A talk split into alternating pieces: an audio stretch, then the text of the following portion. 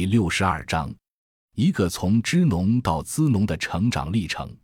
人才计划四期，张琪，我叫张琪，一个从事了九年乡村建设的实践者。从汶川地震开始，就参与了不同乡村的文化保育、大学生下乡支教和农民合作组织培育等工作。二零零八年的汶川地震让我重新去思考人的价值和活着的意义。三个月的灾区救援经历，促使我下定决心，在不确定的人生中多做点对社会有意义的事情。于是我投入公益领域，成为梁树明乡村建设中心举办的第四期人才培养计划的一名学员。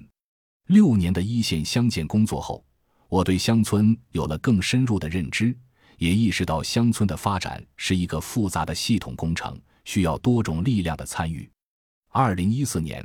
我和小伙伴成立资农游学，开始尝试引进商业力量，用社会企业的方式去探索乡村的可持续发展。我们做游学、开民宿，联合村民组建合作社，开展农村金融等，正是从支农向资农转型，探索乡村发展的另一种可能性。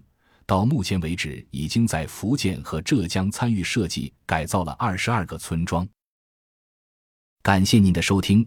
本集已经播讲完毕，喜欢请订阅专辑，关注主播主页，更多精彩内容等着你。